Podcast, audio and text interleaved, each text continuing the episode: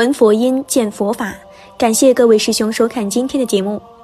人生就是一个不断自救的过程，你不救自己，就不会有人来救你。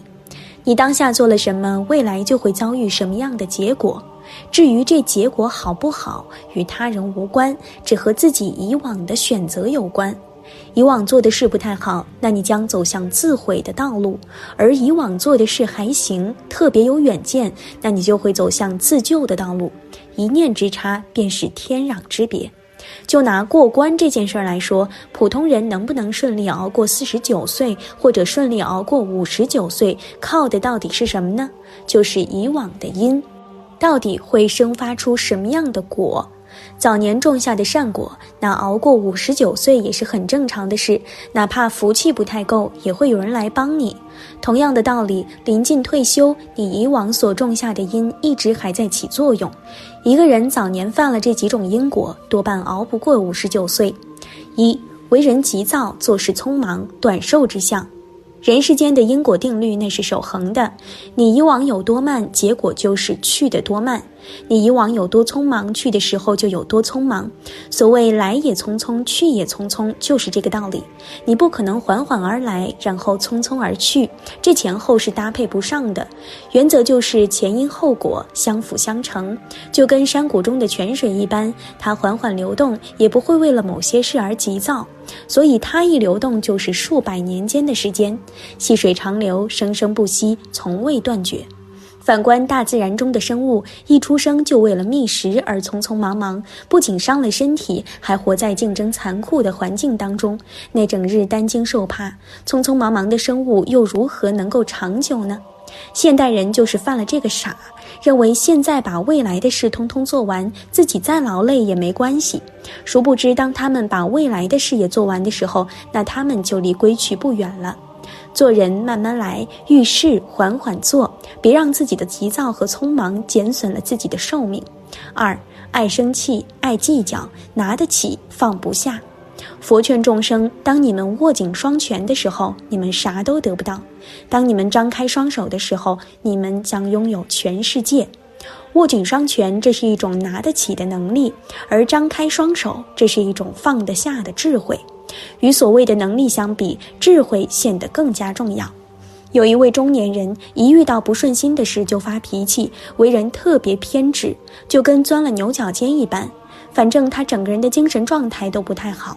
随着这种执念越发严重，他甚至会为了一些小事而跟家人争个你死我活。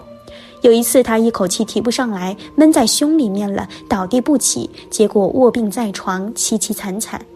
太过于计较生活中的琐事，眼中揉不得一点沙子，就会在放不下的歧路上越行越远。说到底，你放不下生活的琐事，那生活就容不得你了。死神最喜欢的都是这些计较到了极致、偏执走极端的人。三，无法跟岁月和解，终将被岁月抛弃。有一位名人说过：“我们始终有一天要跟着折磨我们多年的岁月握手言和。”所谓的握手言和，就是接纳自我、接纳现实、接纳尘世间万事万物的意思。心宽到了一定的程度，胸怀才能容纳天地。你发现自己的孩子才华平庸，没啥本事，就是一个平凡人，那你该怎么办呢？要么继续逼迫他，要么接受他是一个平凡人的事实。我的观点是，如果他已然尽力了，那就接受孩子的平凡。不然，你总是跟他唱反调，等你老了，他也以同样的态度来逼迫你，那你不就惨了吗？现实残酷，那就接纳现实残酷的真相。自己和孩子都特别平凡，那就接受平凡的事实，又有什么大不了的呢？人要跟弥勒佛一样，大度能容，容天下难容之事，开口便笑，笑世间可笑之人。四，为人太精明，上天会夺走你的福禄寿。千古文豪苏轼写过一首诗：“人皆养子望聪明，我被聪明误一生。唯愿孩儿愚且鲁，无灾无难到公卿。”别人养孩子都觉得孩子要聪明一点比较好，但是我早已被聪明误了一辈子，哪有什么好结果呢？只愿孩子忠厚一点，平平淡淡过完这一生。就跟《红楼梦》中的王熙凤一样，一辈子精明算计，到头来不过是机关算尽太聪明，反而害了青青性命罢了。人不能太过于精明。有些时候能够吃点小亏、受点小罪，那是好事儿。这就证明老天希望你能够继续活下去，而不是一看到你就觉得你没啥事儿做了便收回去了。精明人都活得不长久。正如金庸先生所言：“惠极必伤。”聪慧到了极致，就会为了世俗之事劳心劳力、费尽心神，迟早玩完。人活一世，一半精明，一半糊涂，那就足够了。精明的一半用来生存，而糊涂的一半用来避祸。憨厚之人有善报，如此而已。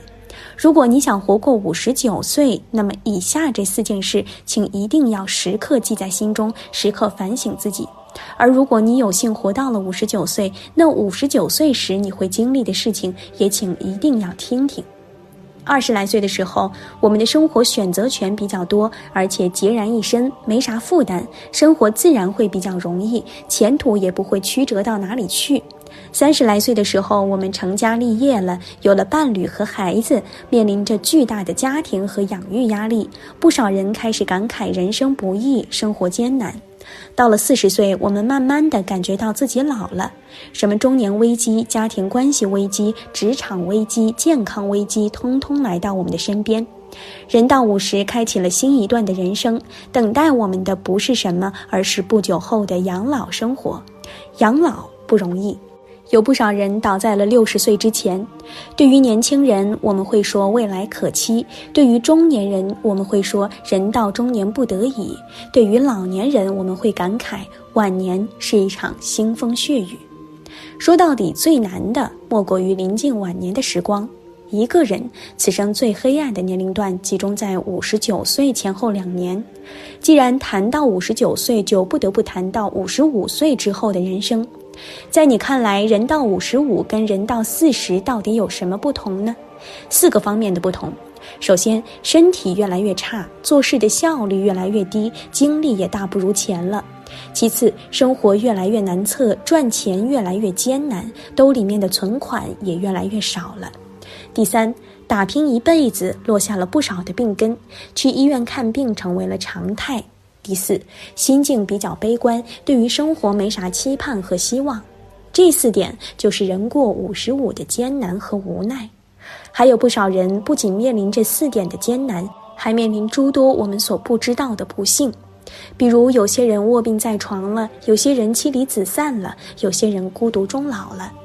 人世间有太多的艰难，都会在五十五岁之后来到我们的身边。只不过五十五岁是开始，五十九岁左右两年才是人生最黑暗的时光。网络上有这么一个段子：一群老朋友每年都会去聚会，没想到来的人一年比一年少，还未到退休就有一大批人不见了。这个段子让人感到特别可怕。为什么有一大批人不见了呢？也许是他们熬不过五十九岁的难关，也许是他们倒在了六十岁之前，人生也就到此为止了。五十九岁是人生当中最复杂的一年。为什么说五十九岁复杂呢？五十九岁之前，每个人都需要拼命赚钱，需要去完成自己的事业，养活家庭。五十九岁之后，就需要开启养老的生活了。也就是说，五十九岁是一个过渡期，这个过渡期要么让人的心理出现巨大的落差，要么让人产生恐惧的想法，要么让人倒下，人生无望。四十九岁可怕在于它是奔五前的最后一个台阶，这个台阶不好走，压力很大。五十九岁可怕在于它是奔六前的最后一个台阶，起着承上启下的作用，更不好走。何谓承上启下呢？承上是说五十九岁是前半生的终点，我们需要总结经验，好好反省自己，以求能够顺利的养老。启下是说五十九岁是后半生的起点，我们需要做好一定的准备了。像这种交汇的时间点，最考验人的身心。身体过关，心境不过关没用；心境过关了，身体不过关，照样过不了五十九岁。唯有身体还行，心境不错，晚年才有希望。面对五十九岁的人生，普通人要有击鼓防饥、未雨绸缪的本事了。唯有做好了准备，一切将有备无患。所以，人到五十九岁，你要做好三点准备：一、多留存款，减少花费，底气充足；人老了为什么会活得没尊严？最根本的原因就在于人的底气不够充足。这里所指的底气就是钱财物质。有存款的中老年人跟没有存款的中老年人本就有着巨大的差距，前者再差也能过得安稳，后者只能看别人的脸色做人，毫无尊严。二不理闲人，不管闲事，高高挂起。有句话是这么说的：管太多麻烦多，不管事乐轻松。你喜欢管别人的闲事，等于自惹麻烦，终会让自己处于是非当中。做人事不关己，高高挂起就好。试想，我们只是普通人，连自己的人生都没有规划好，又何谈管别人的闲事呢？当然，儿女的闲事也不要管，放手就好。三，降低欲望，不再奢求，顺其自然。退休为什么会让一些人感觉到痛苦？因为他们打拼多年的地位、职位以及人脉，通通都消失不见了。如此，他们会觉得不适应。没必要不适应，也没必要纠结太多。眼前的一切皆是虚妄而已。未来降低欲望，减少奢望，顺其自然过一生，也许会更幸福。好了，今天的内容就和大家分享到这儿了，那我们下期节目再见。